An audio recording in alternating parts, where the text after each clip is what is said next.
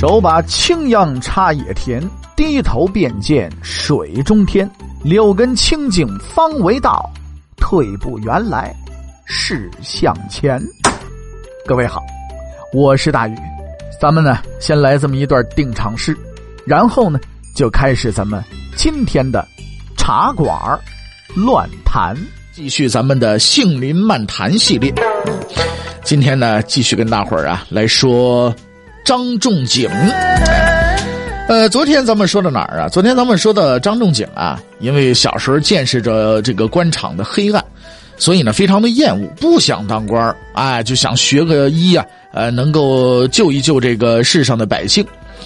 可是尽管张仲景从小就很厌恶官场，轻视仕途，但是由于他爹呀曾经在朝廷里边当过官儿。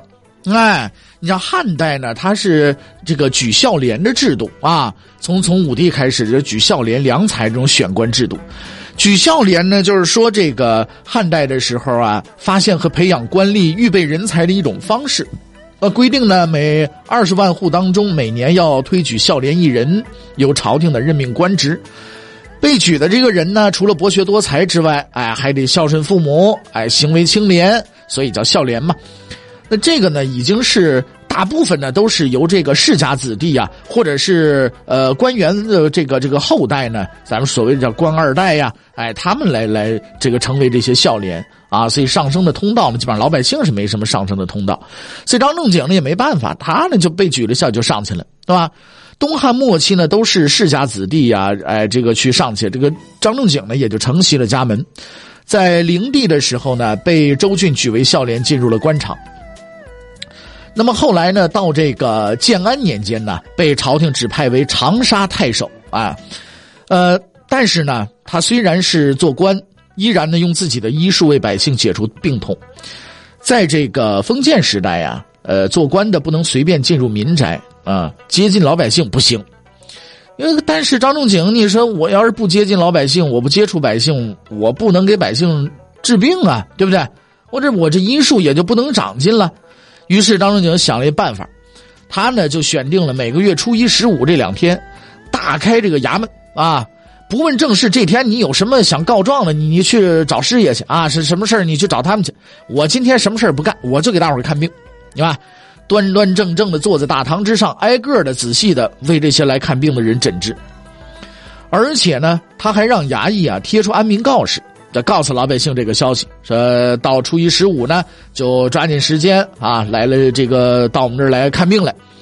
他的这个举动在当地呢引起了强烈的震动，老百姓都很高兴啊。我们上别的地方看病，那些个甚至有一些庸医啊，一些个这这个假大夫这糊弄我们。哎呀，这回这真是啊，这个我们张大人这这这么好，这是不是啊？对张家张仲景就更加拥戴了。时间久了就成了惯例了，哎，每逢农历初一、十五呢，他这衙门前面就聚集了来自各方的求医看病的这些个老百姓们，甚至有些人呢带着行李远道而来啊，知道他这是三甲医院，高兴，你知道吧？哎，别的地方的这医院设备不行啊，这个大夫也不行。后来呢，人们就把坐在药铺里边给人看病的医生啊，通称为坐堂医生，哎，坐堂大夫就是从这儿来的，就是从这儿张仲景这儿来的。这个张仲景呢，看到老百姓啊对他非常信任啊，在医术上呢，因为看的病号多了，咱们昨天也说了，这一个大夫啊，他怎么着才能精进啊？自己这个医术才能够精进呢？不是说你念多少年书，你这医术就精进了。你学了基本的这些个知识以后呢，啊，你得看足够的病号。你像这个，咱们说有有一地方啊，应该是美国呀，是哪儿有这么一个医院啊？说这个医院呢，做这个呃阑尾炎这个这个这个手术啊啊，做做这个手术呢，是相当的厉厉害，是吧？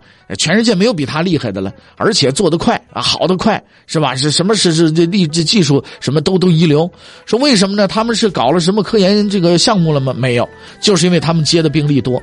别的地方一个普通的医院呢，你比方说什么这个咱们说全科的医院啊，说这个一个月呢，你不定接个两三个、四五个，可能这种那个阑尾炎的这这这个病人啊，你到他那儿呢，一天就就十好几个，是吧？全世界各地都往他这儿来，甚至于说这这这。有有一些问题都往他这儿来，所以他就做得好啊。你像有一些医院什么呃专科，他专门专门攻一个角度的，他那病人呢这一类的病人多呢，见的东西多了，自然技术就高了，是吧？所以这也是一个道理啊，并不是说说这个医术就就就不用学了，也是得学，但是你基础学完了之后，你得有足够的病号，你这人才能够精进，是吧？要不然呢，这个理论始终是在那天上飘着。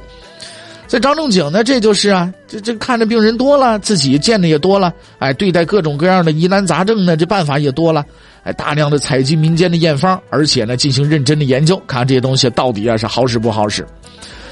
哎，有的时候张仲景甚至啊，说到什么程度啊，不畏路途艰险，拜师取经，到别的地方跟人学去。有一回呢，他呀就听说这个襄阳城里边啊。有这么一个绰号叫王神仙的大夫，呵，说这大夫了不得啊，起死回生。对于治疗什么东西呢？治疗这个背疮啊，很有经验。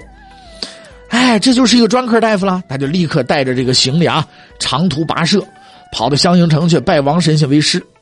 对王神仙在药性啊、医道各方面的独到之处呢，用心的学习研究。这东西就好像厨师一样啊，说这个你这厨子要做得好，你到别的店呢去稍微尝一尝人家的菜，基本上呢，人家店里边那个菜呀，火候到多少啊？哎，怎么才能烹饪出来这个程度啊？用的什么料啊？什么水呀啊？哎，用的什么？只要是你这个有的足足够的经验，你一品就能品出来。大夫也这，他这基本上去看了一一下门清，全明白。虽然说张仲景的医术高超啊，但是呢，他有些病啊，呃，他也不能医治，是吧？咱们说俗话说呀，叫大病之后是必有灾年呐。这个东汉末年呢，战乱频繁，不断的战争呢，就开始导致瘟疫的横行。一些个庸医呢，就开始趁火打劫，不给病人认真的诊脉，啊，按寸不及尺，是握手不及足啊。这和病人呢相对片刻，啊，瞅一瞅啊，差不多是个什么病，得给你开药方抓药，是吧？就知道赚昧心钱，更多的人呢，虽然师承名医，但是不思进取，因循守旧啊。你这个病就应该用这个这个这个这个药治，从来不带改的，是吧？哎，没有根据这个人的病情的深度啊，哎程度呢，哎这个这个过程啊进行开药，也不精心的去研究医方医术，解救百姓的病痛，而是竞相的追逐啊权势荣耀，是吧？忘了自己的本分了。张仲景呢，对这些人是非常气愤的，痛加斥责。他决心呢，他要准备对这个瘟疫啊，要做出自己的贡献，根治这当时呢特别流行的伤寒病。他曾经仔细研读过一些，你像《素问》啦、啊《灵书》了、《难经》了、《阴阳大论》了、这《胎炉药录》了等等古代医书，其中《素问》对他的影响是最大的。《素问》说呢，说服热病者，皆伤寒之类也。又说呢，人之伤于寒也，则为病热。张仲景根据自己的实践呢，对这个理论做了发展。